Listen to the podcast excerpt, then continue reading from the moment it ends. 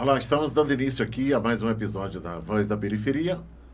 Esse canal de comunicação que tem o objetivo de fazer com que a maioria da população que, que, que mora na periferia tenha voz.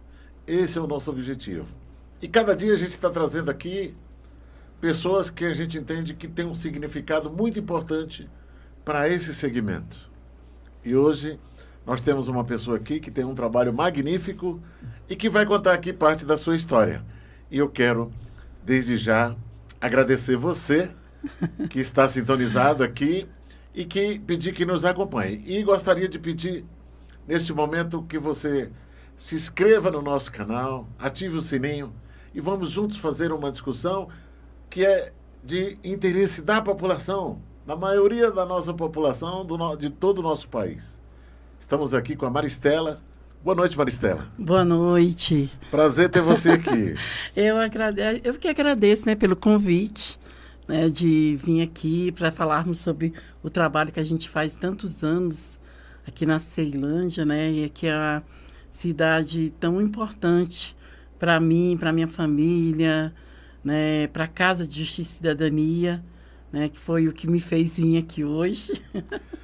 Bacana. Ceilândia, Ceilândia é uma cidade satélite que até pouco tempo era chamada de cidade satélite, que agora é chamado de região administrativa. Porque Brasília, o Distrito Federal, ele é diferente. No, no, nos outros estados, tem os municípios, as cidades, os municípios. E aqui no Distrito Federal, nós temos as regiões administrativas, que tem os administradores que, diferente dos municípios, das cidades do, do, do, de cada estado, que tem o prefeito eleito pelo povo. Aqui nós temos os administradores que são indicados pelo governador do Distrito Federal. Então, Ceilândia é a cidade que a Maristela atua, que faz um trabalho social, que é isso que a gente vai conversar agora. Maristela, casa. Como é o nome da casa? Casa de Justiça casa e Cidadania. De Justiça. Então vamos falar um pouquinho aqui primeiro, um pouquinho de você. Sim. Você é de onde? Eu nasci aqui em Brasília. É mesmo? É. Minha, é, papai e mamãe, nós morávamos em Taguatinga. Aí fiquei, vi lá até os nove anos de idade. Meu pai, meu pai chegou aqui em 1960. Ele ajudou a construir lá os, os ministérios. Ele era pedreiro, né? É. E aí ele ajudou a construir. E ele. E assim, e com nove anos a gente veio para Ceilândia, né? E assim, e desde nove anos a gente veio para cá. Aí sempre gostei de estudar, sempre fui assim envolvida com estudo, tanto que desde os meus 12 anos de idade que eu faço trabalho social na área de educação, alfabetizando criança, né, como monitora do pré-escolar. E é isso aí. Aí você, os teus pais são vivos? Não, meus pais já faleceram, eram baianos, né? Vieram da Bahia. Mamãe e papai, assim, eles passaram por muita dificuldade, né? Porque a gente que é pobre, né, materialmente falando, passa por muita dificuldade. Meu, minha mãe e papai, né, eles tiveram oito filhos, né? E imagina, em 1960 a dificuldade que era Brasília, né? Já chegaram aqui com dois filhos pequenos da Bahia. E aí tiveram os, os restantes aqui. Mas com muito sofrimento, mas com muita dignidade, sabe?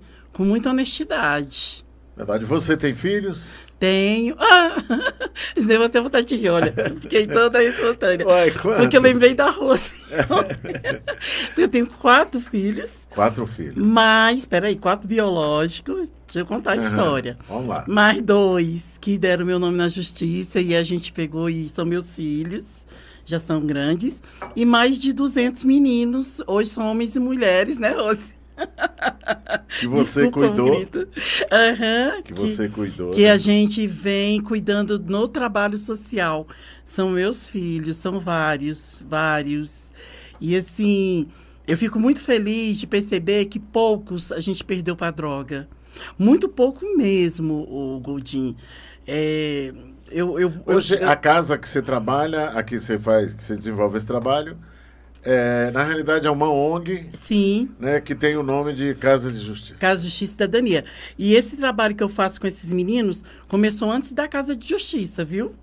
Esses Aham. meus filhos. Tá, depois é que Ah, ele... Depois aí que Mas me foi. diz uma coisa, qual é a finalidade dessa Casa de Justiça? A Casa de Cidadania, ela faz jus ao nome dela. Cidadania, formação de cidadão, sabe? É, é, é esse o objetivo da gente.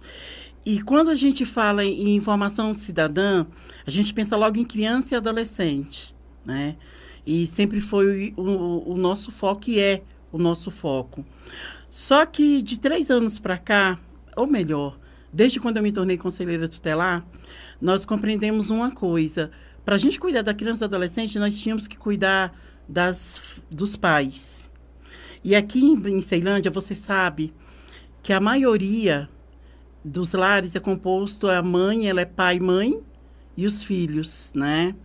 Então a casa hoje, ela, o projeto principal dela é cuidar de mulheres vítimas de violência, sabe? Nós temos 150 famílias, nós estamos assistindo agora na pandemia. É, todas passaram, essas famílias passaram por uma terapia com um psicólogo. A maioria das mulheres são vítimas. A maioria são vítimas de violência. E o que, que a gente Eles entende? têm preferência, é isso? Quem teve violência tem preferência? ou Não. A família mora na Ceilândia, está necessitado, todo mundo é bem-vindo. A gente, eu estou falando a questão do projeto, porque Entendi. quando a gente cuida, é, a ideia é cuidar da família. Então, a ideia de cuidar da mãe, e aí não desmerecendo os pais, é, acaba alcançando o marido, o filho, todo mundo. Aí que tipo de assistência é que, é, que é, que é dado lá nessa casa? A Casa de Justiça, a gente dá alfabetização de jovens e adultos. A gente dá reforço escolar para as crianças.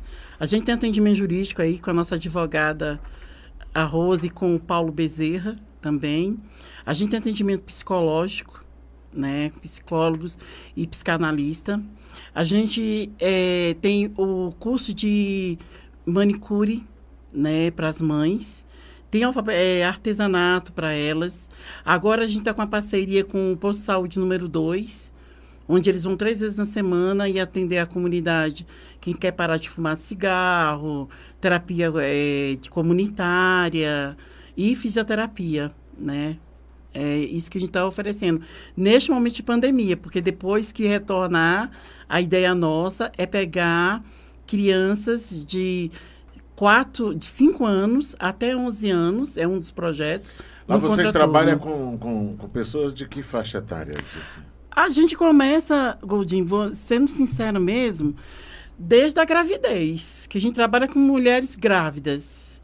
A gente dá, faz, dá enxoval para as grávidas, dá orientação. Aí os meninos nascem, elas continuam indo nas palestras e as crianças sendo eh, cuidadas, né? Então, assim, é desde... Então, o que que vocês dão, é, quando você fala, quando fala cidadania, a gente entende que é um trabalho de, de orientação, todo um processo para poder dar é, de esclarecimento, para dar É a formação mesmo do para cidadão. dar formação.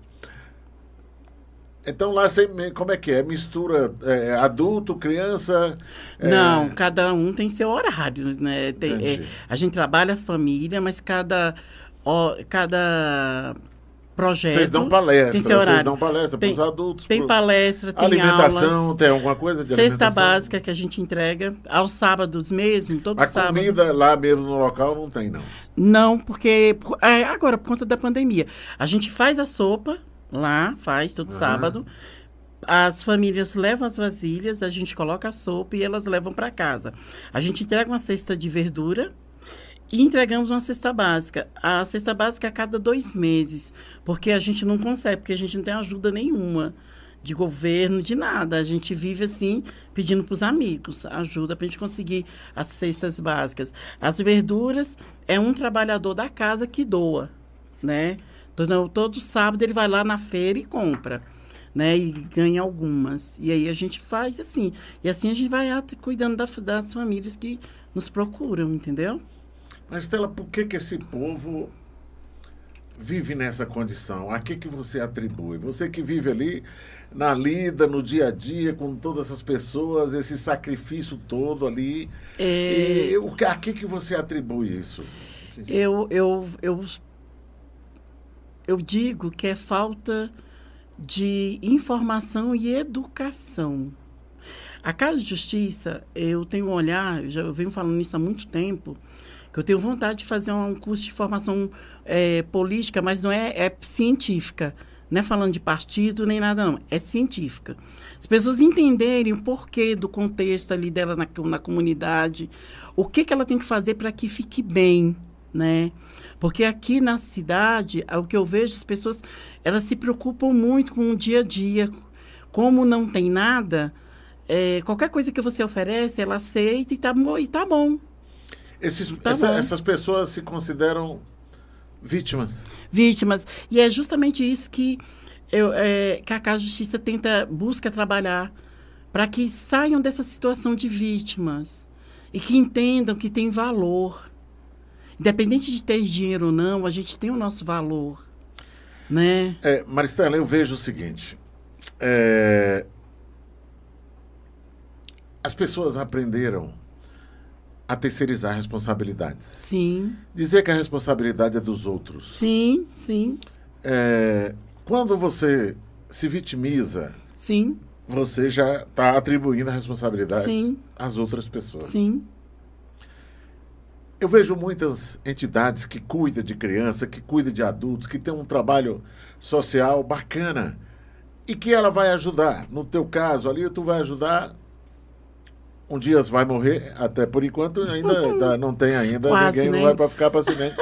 O que a gente eu tenho esperança de a minha, minha vontade era viver pelo menos 150 anos, porque uhum. Eu, a esperança da, da célula tronco chegar sim, aqui e tal para ver se a gente dura, mas eu estou achando que está demorando muito e eu já estou com medo já de. Uhum. Então porque a coisa está se aproximando, né? A morte para todo mundo. Então aí eu fico pensando, Maristela faz o serviço ali bacana de cuidar dessas pessoas. Quando a Maristela morrer, uma outra pessoa deve dar sequência, um parente, um filho, ou às vezes uma, uma pessoa que ela ajudou a cuidar. Porque é assim a história nossa. Sim. Mas o que mesmo? A gente está acudindo essas pessoas. O trabalho que a gente está fazendo é acudindo essas pessoas. Quando tu fala de cidadania, essa coisa ela vai mais além. Ela Sim. vai mais porque ela está dando uma fazendo com que as pessoas entendam que eles também são responsáveis por, por, por, grande parte das coisas e, que acontecem. E eu acredito plenamente nisso que você está falando, porque é justamente por querer desenvolver a cidadania que eu, Maristela, eu só tinha o ensino médio, segundo grau, né? E assim como muitas mulheres também passando por dificuldades. E aí, um dia a gente, lá na casa, a gente sentamos e falamos: para a gente poder fazer com que as pessoas entendam que ela tem que sair da situação de vítima e passar a ser autor da sua própria história, não é? Que é o certo. Eu acredito muito na educação. Eu fui estudar, né? Tornei pedagoga. E hoje é o que a gente incentiva muitas mulheres, sabe, Goldin? Na, lá, essas 150 famílias que a gente assiste, que a gente faz terapia, a gente sempre coloca para eles justamente isso, a condição de buscar melhorar a condição de, de não só do trabalho, mas a forma de viver e de pensar e de ver o mundo, entende? Porque eu mesmo, eu sou negra, meus pais eram paupérrimos, e eu vejo que muitas pessoas são negras e que colocam como vítimas. Muitas pessoas se colocam como vítimas. Eu nunca aceitei. Eu nunca aceitei essa situação de vítima. Eu sempre, sempre. É por isso que você lutou, diz, olha, eu isso sou, que... eu sou gente. Isso que eu falar. Eu sou gente, sempre. eu vim aqui não foi de graça. Eu vim isso, aqui porque lá na, na, na, lá quando os espermatozoides estavam disputando lá, É verdade. Deus permitiu que fosse você. Isso. Então, eu, você, a pessoa tem que entender que eu não vim aqui de graça aqui para Isso, ter. a gente- Senão vai ser uma decepção até para ele mesmo que criou a gente, que deu a oportunidade. Isso mesmo. gente. E a gente, a gente veio para fazer o nosso papel. Cada um, mesmo aqueles que não fazem trabalho E social. com certeza não foi para fazer papel de vítima. Não, de forma alguma. É isso que eu ia te falar. Mesmo aqueles que não desenvolvem trabalho social como eu desenvolvo, ele pode ser autor dentro da sua própria casa e na sua rua, na sua comunidade, sabe? É, dando exemplos e ajudando, unindo para melhorar a qualidade de vida ali daquelas pessoas, sabe? Eu acredito muito nisso. É, é por isso que eu faço trabalho social, porque eu sempre aprendi, eu sempre entendi assim, eu tenho que mudar a realidade de onde eu vivo, Mas a deixa- minha realidade, né? É, deixa eu te perguntar uma coisa. É, porque. Eu sou morador da periferia, até porque não tem outro Sim. jeito mesmo. Eu vim. Sim. Eu quando- também quando cheguei aqui, eh, eu vim do interior do Maranhão, vim para Uhum. cá e aonde a gente tem espaço aqui apertado é na periferia. Sim. Então a gente não tem outro caminho.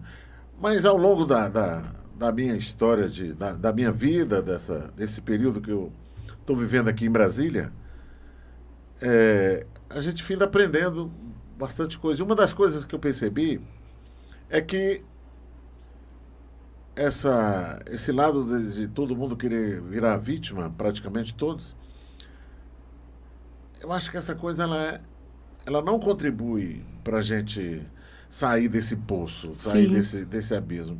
Quando você faz um trabalho que é curativo, onde nós temos aqui muita gente fazendo esse trabalho curativo, que é pegar, trazer uma cesta básica, trazer um brinquedo, trazer um negócio, ele é um curativo. Uma coisa é você estar andando aqui e tem um abismo e alguém evitar que você caia no abismo. Outra coisa é cair no abismo e alguém vir e te tirar de lá. Porque quando tu cai no abismo, tu já se machucou. Então é muito melhor evitar. Então quando você procura dar essa cidadania, você está tentando evitar que essa pessoa venha cair nesse Sim, abismo. com certeza. E é a educação, Coutinho. A educação é que tira a pessoa de cair no abismo ou tira a pessoa do abismo. Através da educação, a pessoa se capacita, passa a ter dignidade, viver com o próprio suor, pensar por si mesmo, ter, desenvolver o raciocínio crítico por si mesmo, do que é certo e o que é errado, entende?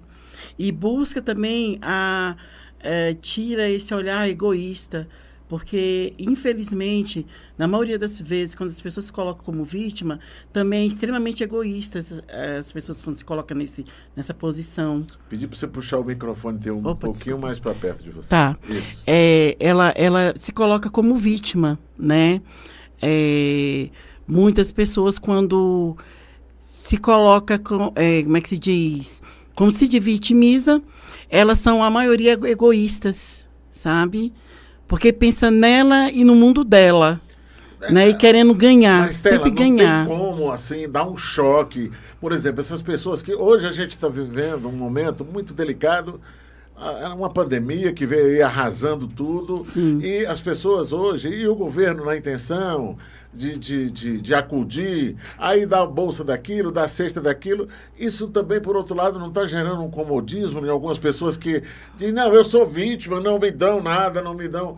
é, porque eu sou a favor de que seja dada é Mas- oportunidade, mas- né? mas veja- como é que é essa coisa? Essa, Mas- Não mas- tem pessoas que, de- que poderíamos dizer assim, tira proveito dessa situação para dizer assim, ah, eu não vou trabalhar não, eu quero é receber aquilo, aquilo outro. Como é que é, É, tu encara mas, isso? mas Goldin, é muito sério essa, essa coisa, essa, essa visão agora. Neste momento que nós vivemos ainda, estamos ainda na pandemia, apesar de ter diminuído bastante, é muito complicado, porque muita gente perdeu o emprego mesmo, de verdade. Eu Verdade. falo porque eu estou trabalhando, eu faço trabalho social aqui na Celindia há muitos anos. A gente cuida de pessoas em vulnerabilidade, em situação de risco há muitos anos e piorou. Piorou. E não é para a pessoa ficar se colocando como vítima, não, é porque realmente elas não estão tendo. Mas, E- Maristela, e deixa eu te governo- perguntar, Ah. desculpa eu estar te interferindo, mas lá no Maranhão, eu me lembro há um tempo atrás, faz muito tempo isso, os, os governantes lá naquela época criava uma força-tarefa, criava é, é, aquele. É, ia botar o pessoal para arrumar estrada e pagava aquele povo para trabalhar, fazer estrada, arrumar ali, botar, trabalhar limpando beira de estrada, essa coisa toda. Será se, não, se essa coisa não seria. Se os governantes começassem, ao invés de ficar somente dando ali, é lógico que na pandemia é um tratamento diferenciado. Mas por que, que não dá? Porque as pessoas gostam de trabalhar, não é? Cê, não? Cê, é eu, penso, eu penso duas coisas, Gondim. Eu entendo que o governo tem que dar condição, sim, de trabalho, mas eu entendo também que a sociedade tem que dar a parte dela. As duas coisas. E como é que a sociedade dá a parte As duas dela? coisas. Eu, eu, eu, eu sempre. Eu sempre questionei isso na Casa de Justiça. Sempre questionei isso. A Casa de Justiça e Cidadania, falando lá do, do nosso projeto, da nossa casa, a gente está lá, a gente dá o curso de cuidador de idoso, um exemplo, que a gente capacitou mesmo. Uhum. Mais de 150 mulheres em curso de cuidador de idoso, né? O projeto Mulheres Mil, parceria com o IFB. A pessoa que vai lá, busca fazer esse trabalho, que busca é, é, se capacitar, ela está dando a parte dela né? E aí vai atrás do governo, o governo dá a parte dele, que é o trabalho, certo? Agora, a gente percebe que tem muita gente, que você acabou de falar, que vive no, no comodismo. Tem gente que não dá, acha que, que o governo é obrigado é, dar tudo. Realmente, ele é obrigado à saúde, educação, segurança, mas tem coisa que tem que partir da comunidade também. É de ambas as partes, sabe, Goldin? O interesse. Se a comunidade começa a ter interesse de mudar a realidade que é onde vive, né, de forma ordeira, com respeito, acredito muito numa, numa, numa reivindicação com, com, com inteligência, entende? Eu vejo o seguinte, Maristela. Aí a gente muda o meio. É, eu vejo o que, que eu vejo hoje.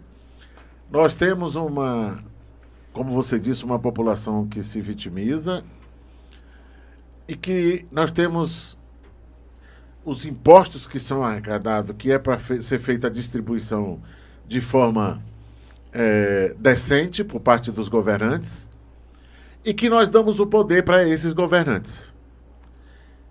E a gente, quando elege alguém, parece, pra, pra, o que parece hoje é que as pessoas cumpriram ali a sua obrigação. Foi lá e votou. E depois esses camaradas voltam depois daí a quatro anos, e, e vem com o mesmo discurso. E a sociedade, a sociedade que é para poder exigir dessas pessoas que vai administrar o nosso dinheiro, que vai gerar emprego, que vai dar, tra procurar trazer dignidade, a gente não cobra, a gente fica assistindo. E, e aí não tem esse trabalho social que é feito por muitas entidades. É, eu acho que ele deveria vir também junto com aquilo que você falou, começar a discutir também, porque precisa dar um esclarecimento político. Sim. Porque quando a gente fica dizendo que não tem segurança, que o transporte é ruim e que a gente não tem emprego, a responsabilidade todo mundo atribui aos políticos, só que os políticos são colocados por nós. É isso que eu te E falo. aí nós ficamos mas, como mas, se a gente não tivesse Não, culpa. mas, mas é isso que eu te falar. Eu, eu falo porque eu saí candidato em 2014 e uma, teve um momento na rua, eu andando, que eu saí para defender a Casa de Justiça. Tudo meu é o projeto social, que é aquela ali na 5 barra 7 da Celândia Norte, né? É, e teve uma, uma mulher na quadra 23 aqui da Celândia Norte, eu bati na porta, entregando meu panfleto e com propostas é, palpáveis, que tem condições de. tinham condições de serem realizadas se eu me tornasse deputada, lógico, né? E aí ela falou assim: Você me, vai me pagar 50 reais? Se você me pagar 50 reais, eu volto em você. Aí eu disse para ela assim: Eu não tenho 50 reais, mas mesmo que eu tivesse 50 reais, eu não ia pagar para você. Porque se eu pago para você, eu ia estar tá dizendo para você: Olha, eu estou cobrando o teu voto, porque eu estou te corrompendo, porque você já é corrupta antes de mim, né? E eu vou me corromper lá dentro. Entende? Então, Godin, eu, eu, penso, eu penso assim, a, a nossa sociedade, infelizmente, as pessoas permitem e querem ficar desse jeito num dia. Não, não é justificativa porque não tem comida, Não é justificativa porque não tem remédio, porque não tem educação, que a gente tem que sair votando de qualquer forma em qualquer um. A gente tem sim que pesquisar. Eu sempre fiz isso. Eu nunca votei em ninguém porque me desse nada, até porque eu nem, nunca nem aceitei. Eu sempre votei em alguém que eu vi o projeto, a proposta dele, do que, que ele ia fazer na educação para Brasília, o que, que ele ia fazer na saúde. Porque se cuida no o coletivo, a nossa, da nossa cidade vai me alcançar vai alcançar minha família. Eu sempre pensei dessa forma, entende? E é isso que a justiça, quando eu te falei do curso, do curso de ciências políticas que a gente quer desenvolver na casa, é justamente para que as pessoas abram a visão nesse sentido. Bacana. Eu Entendeu? puxei esse assunto justamente por essa ideia, que eu nunca vi ninguém aqui. Nesse é, sentido. É, as pessoas que muitos aqui são se chamam de lideranças e, na periferia, e essa tal dessas lideranças, muitas vezes elas se tornam um câncer. Uma é. vez que elas não têm a capacidade de defender o interesse da maioria. É, Quando é. você não defende, você é liderança e não defende o, endereço, o, o, o, interesse si. da maioria, você não está realmente representando é, a maioria. Verdade. Você tem que lutar pela maioria. Então, quando você dá qualificação, certificação e você dá poder, Uhum. E esse povo precisa de poder. E sim. esse poder é através da educação. Sim, sim. Porque não adianta a gente ficar aqui discutindo aqui, tá? Voz da periferia. A voz da periferia, por quê? Porque não tem a voz, agora vai ter voz. Mas que voz é que nós queremos? Sim. Nós, nós temos que analisar. Então, o Instituto, a ONG, que a quer cuidar de gente, a Casa de Justiça, que quer cuidar de alguém, tá, vai cuidar de alguém o quê? Nós vamos dar ali o, eh, no bico, igual o passarinho ali, o tempo todo? Não. Nós precisamos entender que aquele povo ali precisa andar com as suas próprias pernas, Sim. porque daqui é, a pouco andar a Maristela as... vai embora. Andar com né? as próprias pernas e pensar com a própria cabeça. Não ser piolho. É verdade. De ir mas pelo queria... que as pessoas falam, mas pelo que ele vê, pelo, passa pelo crivo da razão, do que é certo, e, e age. E aí, falando até mesmo da questão política, como você acabou de falar, é, a gente só vai melhorar a condição, sabe? É, eu acredito, do planeta, do nosso país, agora que até aqui de Brasília, quando as pessoas pararem de, e passarem a entender que ela, para ela cuidar da família dela, ela tem que pensar no coletivo. Verdade. Se ela pensar na educação como um todo, se ela pensar na segurança como um todo, na saúde como um todo, a família dela é alcançada. Enquanto as pessoas ficarem preocupadas que na casa dela está faltando o arroz, o feijão, então vai sair, vai vir a política ano que vem, eu vou ganhar um dinheirinho. A gente vai viver isso.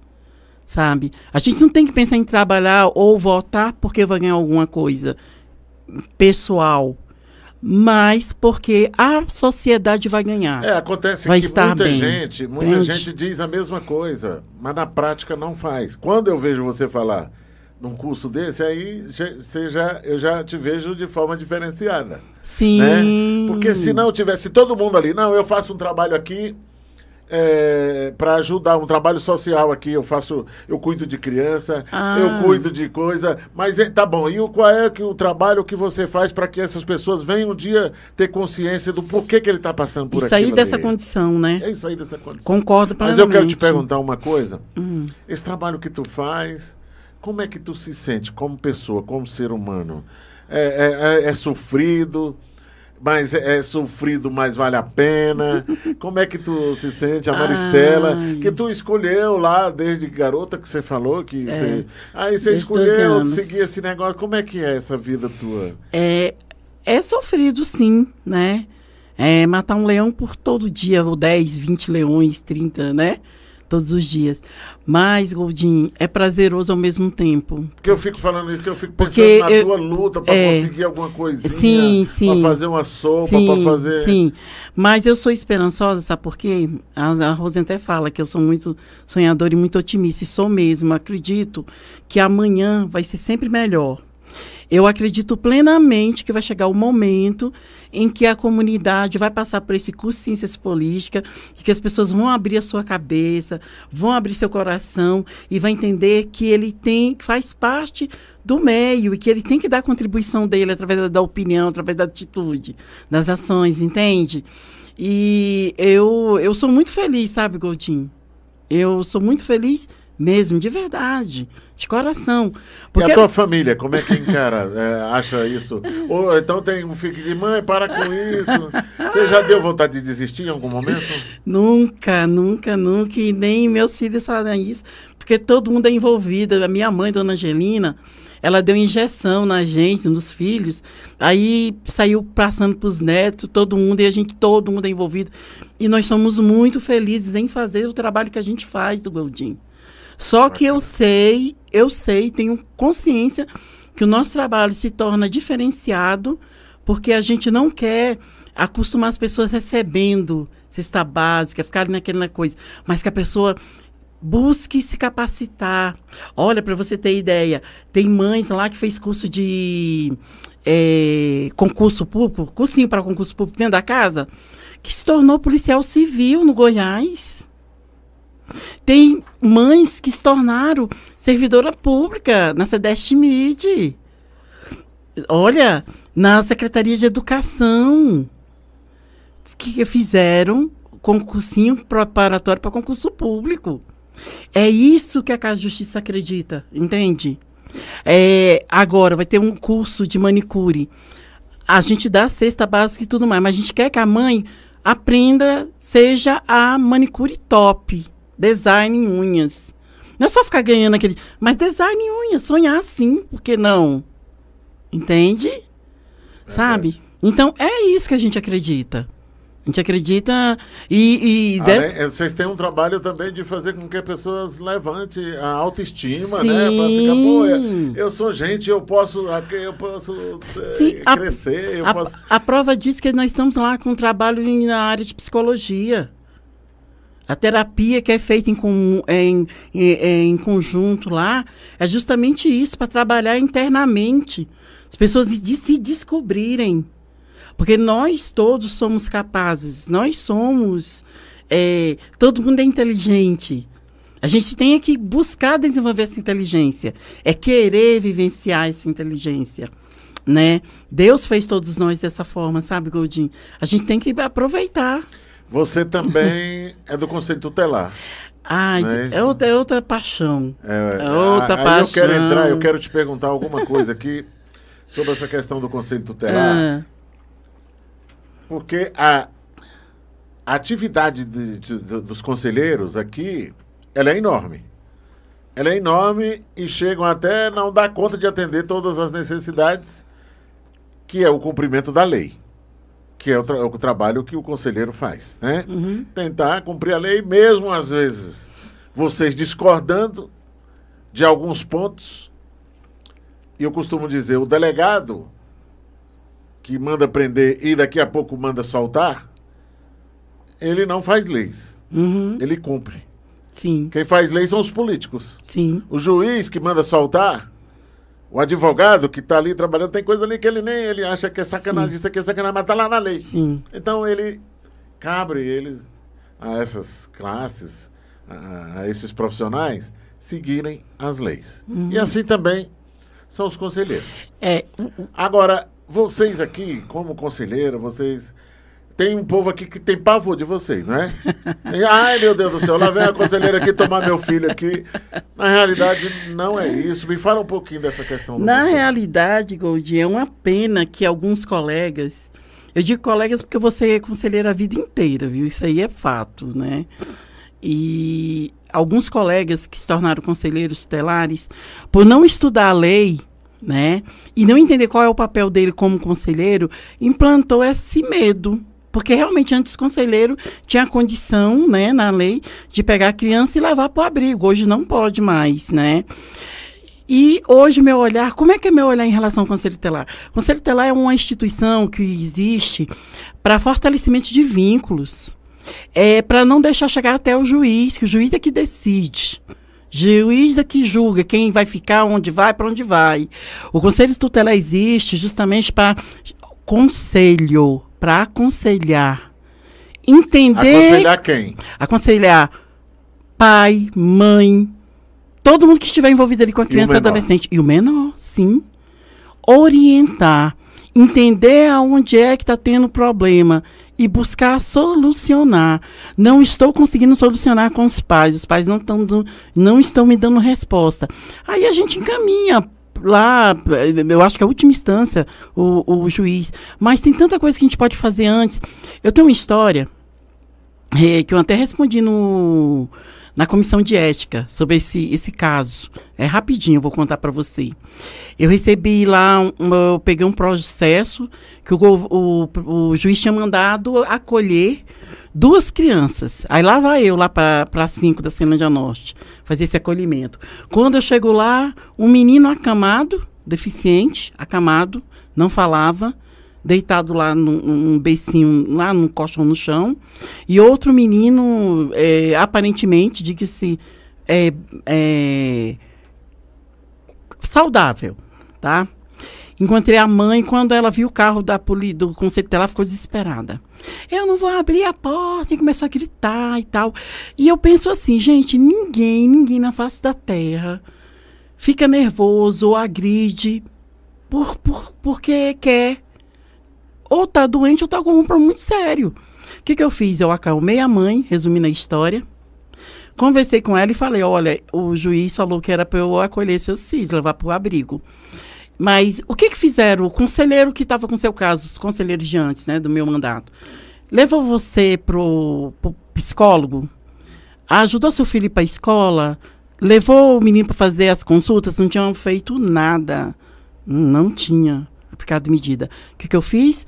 Não levei para acolhimento e fiz todos os procedimentos que tinha. vocês podem, vocês têm autonomia para isso? O juiz determinou e você eu, chega lá Eu não... respondi, eu respondi, mas eu fiquei bem também na fita depois.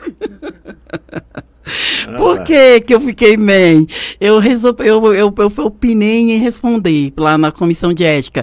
Porque essa mãe não tinha tido oportunidade, gente a, ela tinha sido separada, largada do marido, do marido policial militar, deixou ela com duas crianças, ela apaixonada, ela estava doente psicologicamente. Por isso que o menino que era, era, era deficiente não estava indo para a escola, porque ela estava doente. Mandei ela para o psicólogo, mandei os meninos para a escola, marquei os exames do, do outro que era, que, tava, que era especial. Resumindo. Então, o juiz ele levantei... toma essa decisão baseado nos relatos. Pelo relatório. Como não teve relatório nenhum, ele mandou acolher buscar. Quando eu fiz o meu relatório, que ele viu que fiz todos os encaminhamentos, que a mãe estava dando respostas, ela ficou com os filhos dela. E eu fiquei bem lá na comissão de ética, eles me liberaram, porque viram que eu fiz o trabalho. Tu já fez alguma. É, é, cumpriu alguma ordem que você sentia assim, cara. Porque aqui você está me contando que você deixou de cumprir a ordem, uhum. né? Mas teve alguma que você cumpriu ali porque, e você ficou contrariado e disse isso não podia acontecer. Olha, Goldin, tem um caso, sim. Um caso, mas não. O que, que acontece? Foi uma denúncia de uma instituição, que eu não vou falar, né? Claro apesar de ter passado um tempo, não é bom. É uma denúncia de abuso sexual, né, praticada pelo padrasto. E resumindo a história, no final da história todinha, é, nós lá no Conselho Tutelar, nós percebemos que a mãe estava induzindo a criança a mentir. Infelizmente. E por induzir, chegou até a frente do juiz e esse senhor, esse cidadão, pegou 16 anos de cadeia. Eu fiquei muito mal com isso. Muito mal, porque é, todas as atitudes da mãe, sabe? A gente, na época, os conselheiros, tudo, a gente. É, é, é a gente ficou assim, é, estarrecido. Primeiro, eu começou que eu peguei a menina, olha bem, era abuso sexual, certo? A, a, a, a denúncia da, da instituição. No mesmo dia, peguei a menina, chamamos a mãe, a mãe falou é, que não estava acreditando, aí levamos para a justiça, para a delegacia, DPCA. Aí fomos no IML e deixei elas em Samambaia, na casa de um parente. Essa mãe não podia ter contato com esse cidadão, né? Numa sexta-feira, madrugada de sábado. No mesmo dia, ela já estava lá de volta na Ceilândia com esse cidadão. E ela que induzindo a menina a falar mal que ele estava abusando dela. E como que eu fiquei sabendo disso? Porque a tia, a mãe da criança, a tia da criança, onde ela ficou em Samambaia, me chamou e, e contou pra gente do conselho, que era a mãe que estava induzindo. Que a menina falou para ela. Entende? E mesmo assim, não sei, chateada por. Não sei como é que era a relação dela com esse homem. Eu sei que por conta de uma fala de uma criança, esse cidadão foi, foi condenado. Isso aí eu fiquei, me deixou muito triste. Muito triste. Ficou, foi uma revolta, né? É, tristeza, na realidade. Agora, o que que mais. É, é, porque a tua história, quando nós te convidamos para vir aqui, é porque muita gente já fala da tua vida. tu é uma mulher falada, né? Só que não é falada igual a gente fala lá no Nordeste, né? Que tem gente que, quando diz mulher falada, fala de mulher, né? Mas aí aqui a gente, a gente sabe muito sobre você. É, as pessoas dizem, olha a Maristela tem muita história, tem história de vida e de, de, de, de trabalho. Então, o que que mais dessa, dessa tua vida toda, incluindo o Conselho Tutelar e também esse trabalho lá com a Casa de Justiça, o que que mais te comoveu na tua vida? Algum caso? Minha assim, mãe. Que... Minha mãe. Minha mãe era analfabeta. Eu costumo dizer de pai, mãe parteira, como ela mesmo dizia. E o sonho da minha mãe era escrever. O sonho da minha mãe era saber ler. E minha mãe, ela, aos 68 anos de idade, foi para a Casa Justiça aprender a ler e escrever. O sonho dela era ler o Evangelho, né, segundo o Espiritismo. Era o sonho dela ler. E a minha mãe, ela, com 72, 73 anos, minha mãe estava lendo no nível de quinta série. Isso me emociona, sabe? Porque ela disse que ela era cega e não sabia ver. Que no momento que ensinaram ela a ler e escrever, ela passou a enxergar, né? Então isso para mim é muito forte, é muito, sabe, emocionante, sabe, Godinho? É muito importante. Isso é uma das coisas que mais é, te emocionaram, né? Foi. Essa coisa do, do conselho tutelar é um assunto muito interessante porque o conselho tutelar ele nem sempre ele é bem visto. Sim, mas é isso que eu te falar. As pessoas não precisam ter medo do conselho tutelar. Até porque o conselheiro tutelar, o conselho tutelar existe para fortalecimento de vínculo, para ajudar as famílias, sabe? É, na realidade, antes, quando não tinha conselho tutelar, era o juiz da vara da infância que tinha que fazer tudo. Imagina o juiz ter que cuidar de Brasília inteira, todas as famílias de Brasília inteira. Não tinham pernas. Então, foi criado o conselho tutelar justamente para cuidar dessas famílias, entender, para não deixar o leite derramar e secar. Antes que derrame, a gente buscar e, e, e, e acolher e cuidar. É, eu penso assim, Goldin, sempre quando o pai ia na minha frente, algum, alguém, alguma mãe ou alguma criança com alguma denúncia, né, ou com algum, algum problema, eu buscava compreender. É, o conselheiro, ele tem que saber ouvir. Ele tem que saber ouvir, ouvir muito, sabe? Para poder orientar.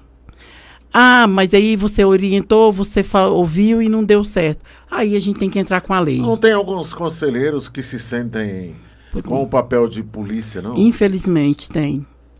Justamente são aqueles que não estudaram a lei, são aqueles que não estudaram e nem buscam saber qual é o verdadeiro papel do conselheiro tutelar na sociedade. O conselheiro que estuda a lei, o conselheiro que busca saber qual é o papel dele, ele realmente ele, ele busca fazer o melhor. Tem uma conselheira mesmo, que eu lá, Casa de Justiça, a gente tem acionado muito ela, Alcione. Alcione, nossa, ela, ela faz um trabalho assim, de perceber, entende? De perceber, de sentir a, a, a, a sociedade e, e de e, e, dizer, saber até dizer não. Às vezes a pessoa vai buscar algo no conselho tutelar, mas é, o conselho tutelar ele pode ele pode até dar requisição, que a requisição do conselho não é um pedido, é uma ordem, né? Só o juiz tira o poder do, da requisição, mas ninguém tira. É, mas às vezes ele manda e não recebe a resposta. Por exemplo, na, na área da saúde mesmo. Saber falar.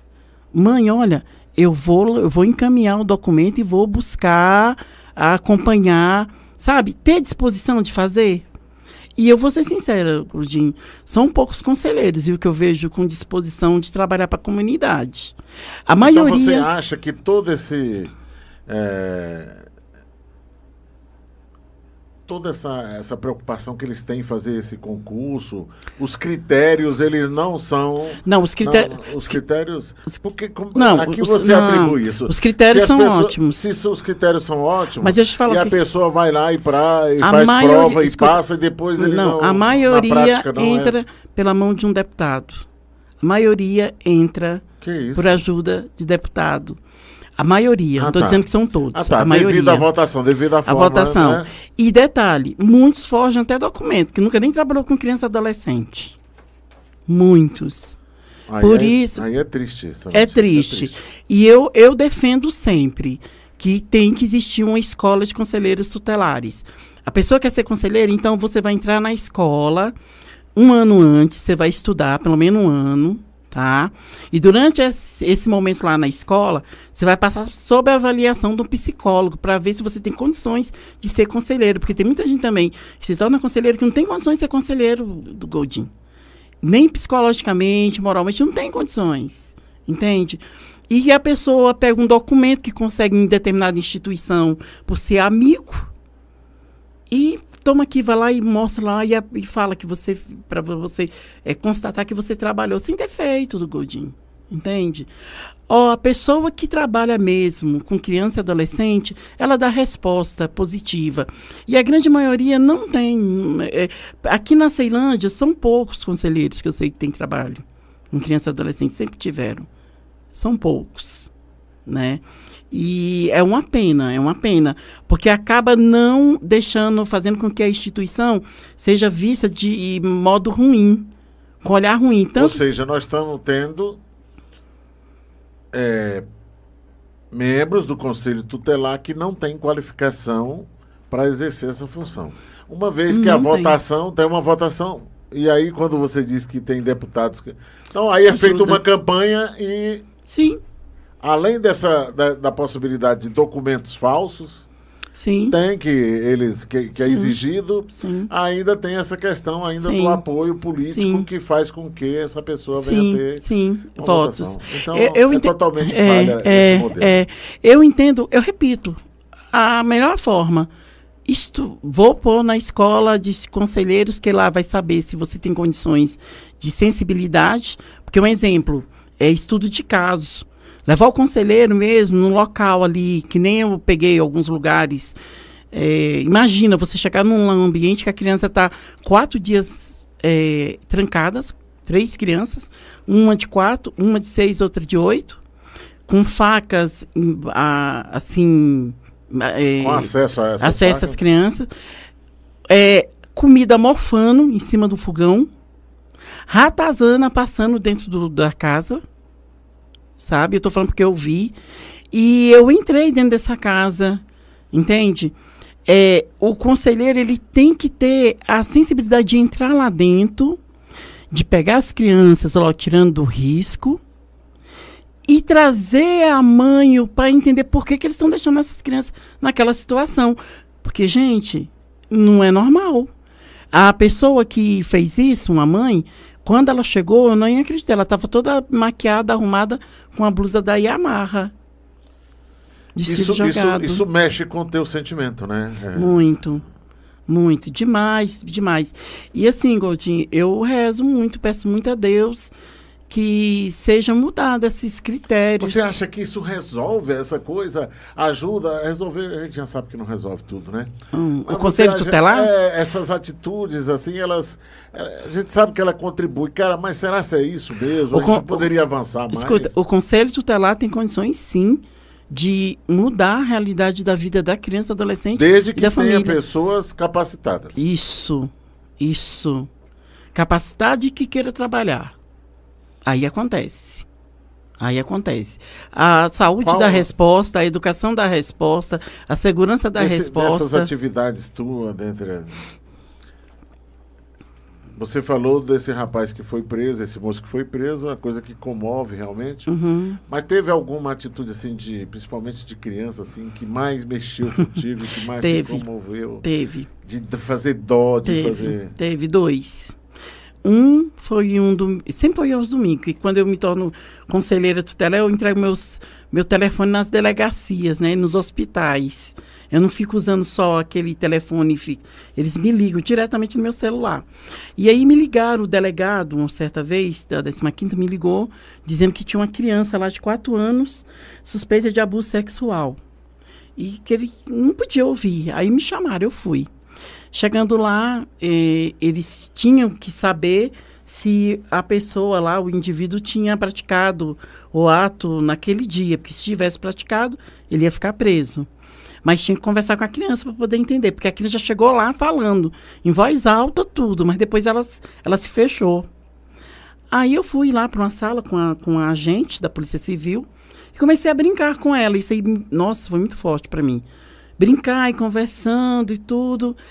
E aí, em determinado momento da, da brincadeira, eu, eu cheguei eh, a falar assim, de que, que ela brincava, ela falava. E aí ela pegou e citou o que, que o padrasto fazia com ela em cima da cama, ela com quatro aninhos, com a mãe do lado. A mãe em cima da cama também. Nossa, isso, isso, meu Deus.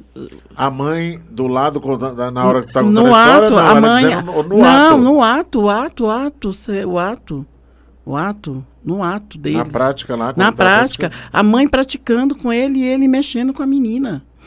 E aí, aí, olha bem, o que mais. Isso, isso a menina estava no meu colo. Meu Deus, chega. Eu não, eu não sei descrever o que eu senti. E pior ainda, é quando acaba, eu, a mãe chama a mãe para conversar. Porque ela cometeu um crime também, né? Aí sabe o que ela falou? É, conselheira, ele é que paga meu aluguel. Ele que faz as compras em casa. Ele que paga água e luz. Eu falei, ah, então por isso ele abusa da tua filha e você aceita. Isso também foi muito forte para mim, sabe, Goldinho? Porque a pessoa não buscar dignidade, viver com a pessoa, sabendo que está abusando da filha dela só por conta do, do, do, do- do dinheiro, né? Muito sério. Isso foi muito Essa forte mim. pessoa não precisa de tratamento? Muito. E foi por e eu encaminhei psicólogo e tudo. Mas foi muito forte para mim, não nego não. Porque a mãe tá ali, é com certeza. Alcoólatra também, né? A, a criança foi pro pai, né? Porque ela era separada do pai. Esse aí foi um ponto. Aí, nesse caso, tira a criança.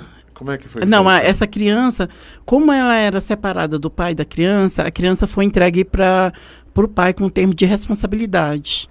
Aí o pai passou a tomar até a responsabilidade sobre essa criança. Aí ele foi para a justiça, pegar a guarda de, da criança e tudo. Entendeu? A gente deu encaminhamento para ele, para o pai. Agora, outro ponto também foi quando eu fui chamada no Hospital de Ceilândia, um menino de rua, ô Godinho, isso é uma coisa que mais matava meu coração, esse menino de rua, tadinhos. Esses meninos de rua, a maioria tem, tem na realidade, todos. Poucos são aqueles, eu, eu acredito que todos. Tem é, é, medida já determinada pelo juiz, tipo assim, para ir para um abrigo. Então, muitos fogem do abrigo, vai para a rua, né? Teve um que fugiu do, de um abrigo aqui da No- Sul, perto do hospital. E ele foi atropelado. E esse menino tinha sido atropelado 11 horas da manhã. Godinho, eu cheguei no hospital, era 3 horas da tarde que me chamaram. Esse menino até naquela hora não tinha sido atendido com medicamento com nada, Godinho. Depois que o conselho tutelar, que eu cheguei, que ele passou a ser atendido, sabe? Isso mexeu muito comigo também. Por não ter mãe, por não ter uma família, ele estava jogado. Ele não estava sendo visto, né? Outro momento também foi outro, um menino que eu não vou citar nome também, a família toda usuária de droga, a mãe induzia eles para usar droga, ah, os irmãos que não estavam fora, estavam na papu dos maiores, outros na colmeia. E esse menino especificamente, situação de rua, é um momento muito sério, é que ele, ele era muito perigoso, ele era muito agressivo. Mas ele não era agressivo comigo. Porque eu identifiquei que quando falava baixo, ele acalmava. Se falasse alto, ele já levantava e queria avançar, sabe? E certa vez eu fui levar ele, antes de levar para o abrigo, eu tive que levar ele para o hospital do, é, no psiquiatra. E só tinha, não tinha psiquiatra pediátrico na rede naquela, naquele dia. Aí eu fui para hospital de base, onde tinha psiquiatria para adulto. Aí a, a, a, a psiquiatra, né, para adulto atendeu ele. Enquanto eu entrei lá dentro, eles vieram com a comida, né? E deram para ele a, a, a comidinha. E eu falei, vai comendo aí, que a titia já vem, né? Eu falei até para a Rose, colocava até no colo, né, as criaturas. Quando eu voltei, ele estava no jeito de animal. Ele pegou a comida, jogou no chão e estava comendo que nem animal. Que nem animal. Que nem cachorro. Nem cachorro. Tem cachorro que come melhor, de forma mais. É, quando você a desce, ensina. Aquilo ali me machucou muito também, sabe? É, eu vou, vou ser sincera. Tem muita gente que toma de conta de instituição, de abrigo. E eu entendo que é, um, é, um, é uma, uma, uma missão né, que Deus dá. Né? Eu entendo que essas pessoas, todas que fazem certo, fico feliz. Aqueles que não fazem, deveria começar a fazer, sabe? Para que essas crianças não queiram fugir do local, não queiram sair, sabe? É, é muito triste do Coutinho. Em algum momento tu já pensou em desistir? Não. Não. Você sabe que eu quase morri em 2017, né? Que eu fiquei em coma é. e tudo mais. E eu digo que Deus me trouxe de volta é justamente porque eu não quis desistir ainda. Eu, eu não quis deixar as famílias ainda da forma que estão. É, a Casa de Justiça tem que estar num patamar melhor, é, fazendo mais pela sociedade. Então, eu não desisto. Não desisto. Eu vou ficar velhinha fazendo o trabalho. Eu, eu sempre falo, ela, a Rosa sempre fala, mas você é muito otimista. Eu sou mesmo, eu sou. Sabe por que eu sou otimista, Godinho? Porque Deus, Jesus, fala a verdade. É, exemplo maior a gente teve, que foi Jesus aqui na Terra, e não desistiu em nenhum momento. Por que, que a gente vai desistir? Quem faz trabalho social, Godinho, de, de verdade, de coração, por amor, sem querer nada em troca, sem querer aparecer para ninguém, porque na época do, da campanha da política muitos dizem que faz trabalho social, mas é mais para aparecer para os políticos, né? Mas quem faz para não ficar aparecendo para político nenhum, não desiste. Não desiste. Continua. A vida da gente ela é feita de, de sonhos. É. Qual o teu sonho? Eita, Rudinho. o meu sonho maior é não ver mais nenhuma criança, nenhum adolescente na rua usando droga, porque não tem outra opção de vida e foi para a rua, que não ficar longe da escola, meu sonho. Meu sonho é que os pais tenham é, dignidade em casa, comida.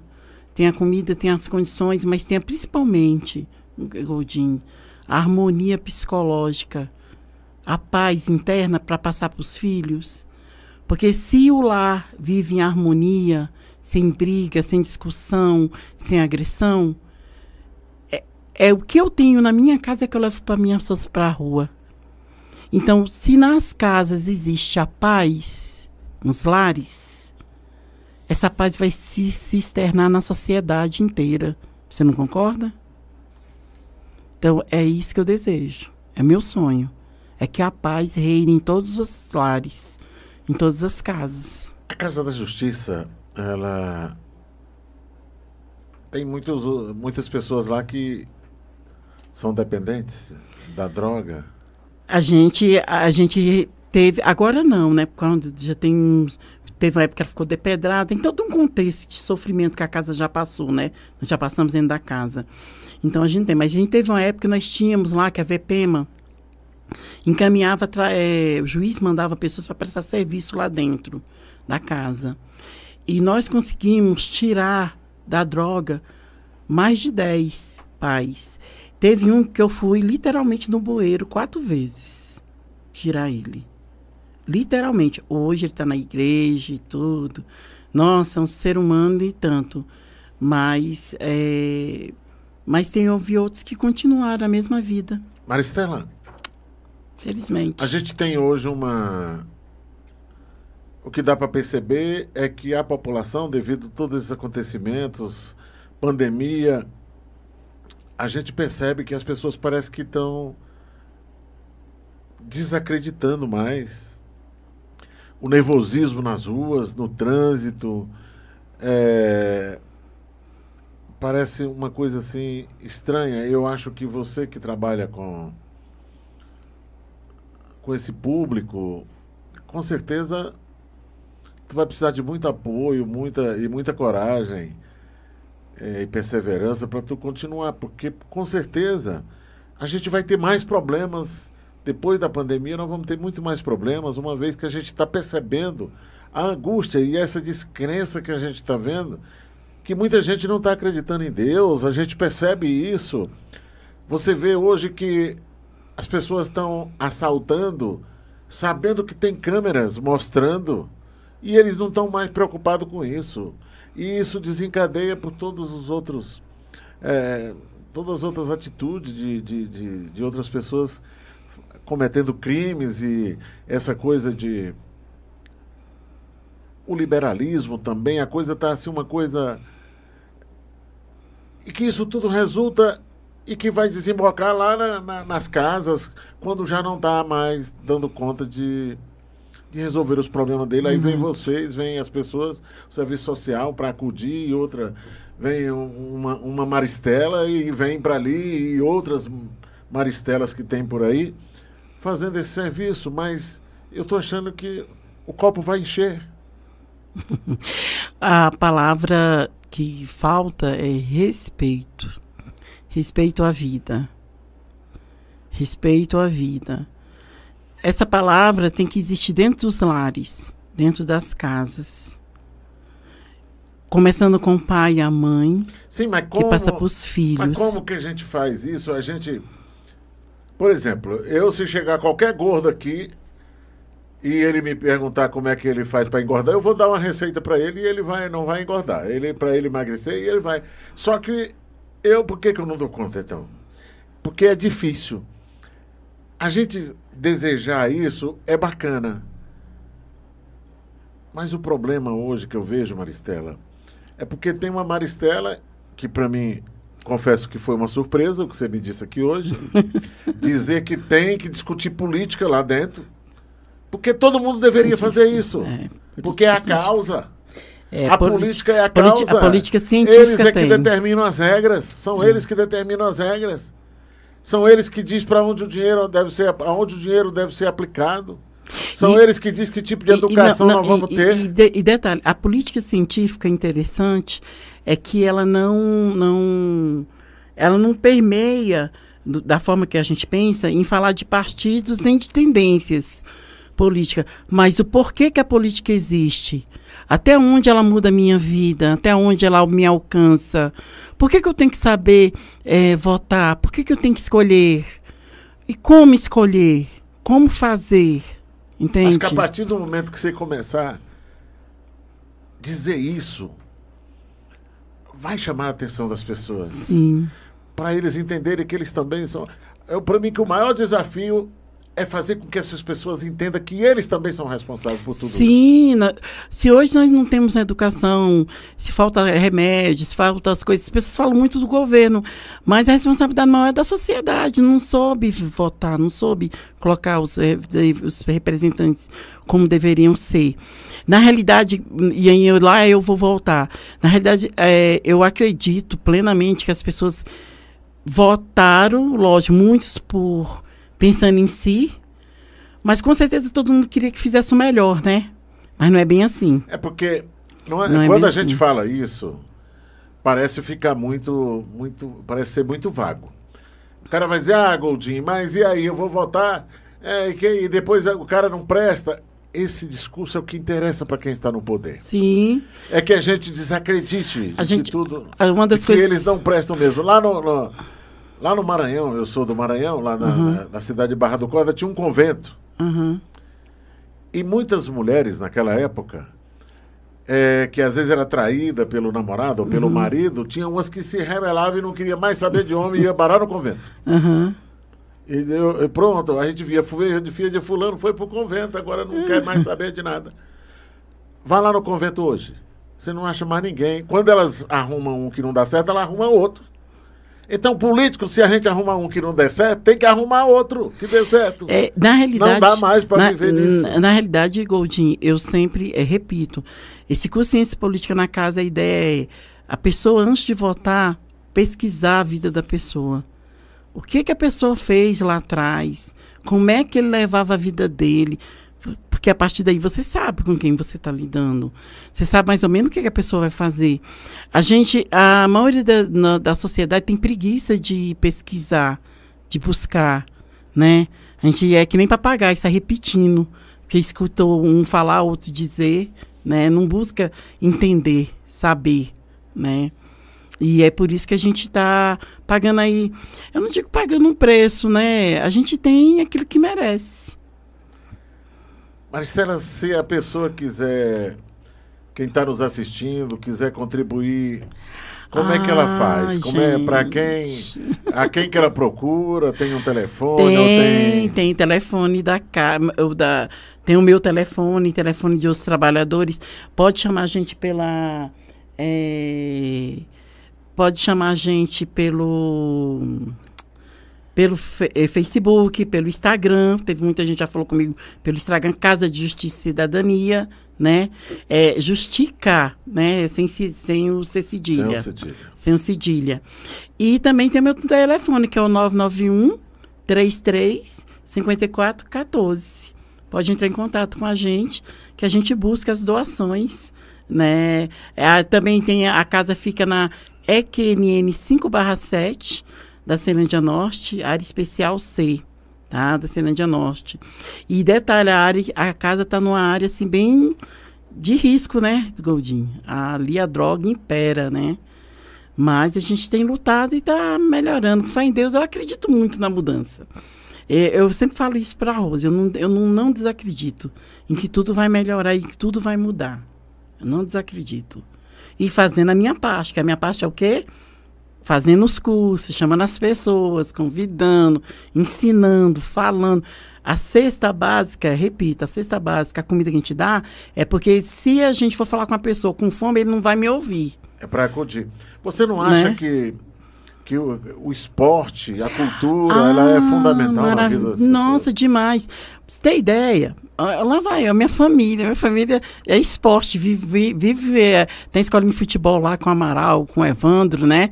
E eles tocam, é, viol- é, tem uma banda de samba lá, é, Bom Bocado, que eles tocam. E uma coisa que eu observei, e aí eu falo até do meu filho. Meu filho, com oito anos, ele começou a tocar violão e cavaquinho. Isso ajudou muito a desenvolver na escola. Então, é importante a, o esporte, a, a cultura em si, é de extrema importância. A leitura. É porque hoje, É muito importante. gente, geralmente quando a gente fala em cultura, a gente já pensa assim que é coisa de gente rica, né? Não. Mas na realidade a cultura ela é mais é para é, é para esse segmento aqui quem mais Oh. precisa de cultura. Ó, um- um- uma cultura que na casa tem, isso aí virou até.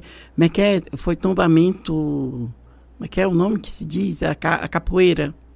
Com o mestre Valmir lá na casa. Ah. É cultura. É, deixa eu te falar. Né? Quando a gente vê, Maristela, uma moça lá na rua fazendo programa, rodando a bolsinha, você pode ver que no outro horário ela não faz música, Uhum, ela não faz balé, não canta em coral. uhum. Uma coisa não combina com a outra. Ora, se uma coisa não combina com a outra, por que, que a gente não dá isso aqui? Verdade. Se a gente der, você pode ter certeza. Quando você vê um camarada que faz artes marciais, que, que pratica esporte, que, que toca violino, que toca, que faz música, ele não não vai ficar pulando o muro. Não mesmo, pode ter certeza. Então, essa coisa, o Estado precisa ver.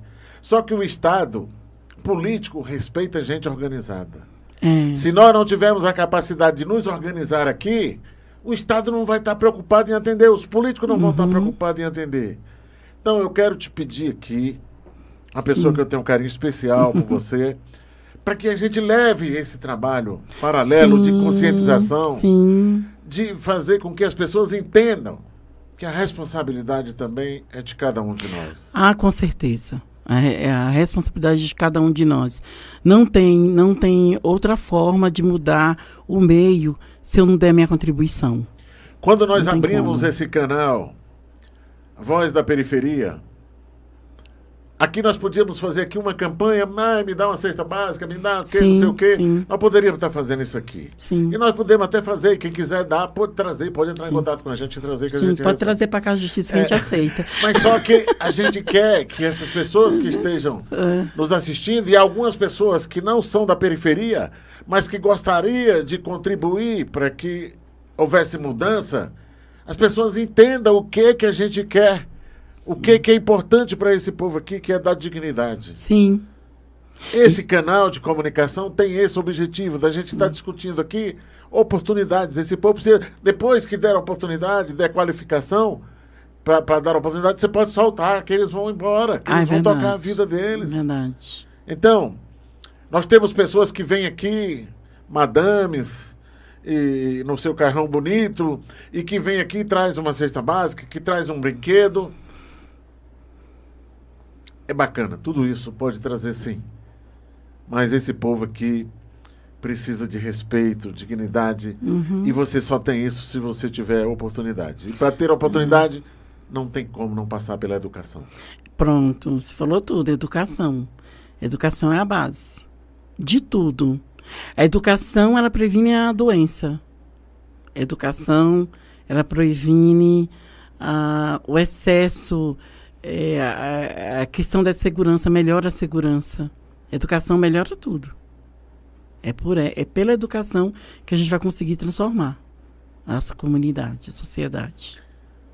Eu quero aqui eh, te agradecer a tua, a tua vinda aqui, esse bate-papo aqui, dando oportunidade às pessoas conhecer o teu trabalho, saber o que que tu pretende, o, o tanto do, do, do- do sofrimento, da judiação, porque não tem como não vir judiação. Essa judiação ela vem quando a gente não consegue realizar. Eu até costumo dizer que o nosso poder é quem determina o nosso raio de abrangência. Uhum. Então, se você tivesse um poder maior, ao invés Ah. você estaria cuidando de muito mais gente. Outro dia eu tive outro dia com você e você falando das dificuldades, igual o. Goldinho, eu gostaria.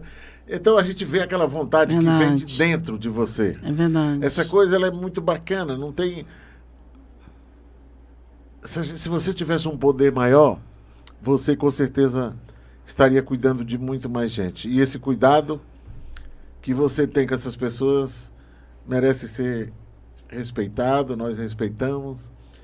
E quero pedir É. aqui para que você faça as suas considerações. É, pri- desde já te agradecendo. Eu quero agradecer né, a oportunidade de vir aqui falar da casa. Quero voltar outras vezes, que eu nem falei nenhum texto do que a gente já tem feito lá. E também discutir sobre a cidade, sobre tantos temas. Eu agradeço mesmo de coração. É, o que eu mais quero mesmo, sabe, assim, Goldinho, repito, é ver a nossa sociedade transformada. E quero deixar também bem claro aqui, né, é bom falar que o Conselho Tutelar em 2023, eu vou estar conselheira para fazer uma diferença na comunidade, com fé em Deus. Vai voltar. Vou, eu vou. Vou voltar e vou fazer um trabalho de- diferente. Melhor do que eu já tinha feito, porque eu digo melhor porque a gente agora entra conhecendo melhor a lei, mas eu quero fazer o melhor, dar o meu melhor para a comunidade, sempre. É o que a gente faz, sabe? A gente quer. É isso. Te agradeço, Maristela, mais uma vez. Muito obrigado a você. E mais uma vez eu quero pedir a você que Participe sempre aqui nesse canal de comunicação com a gente. E até o próximo vídeo. Se inscreva no nosso canal, ative o sininho para um monte de gente estar tá vendo a Maristela e vendo essa, esse debate, essa discussão de tamanha importância. Até o próximo vídeo.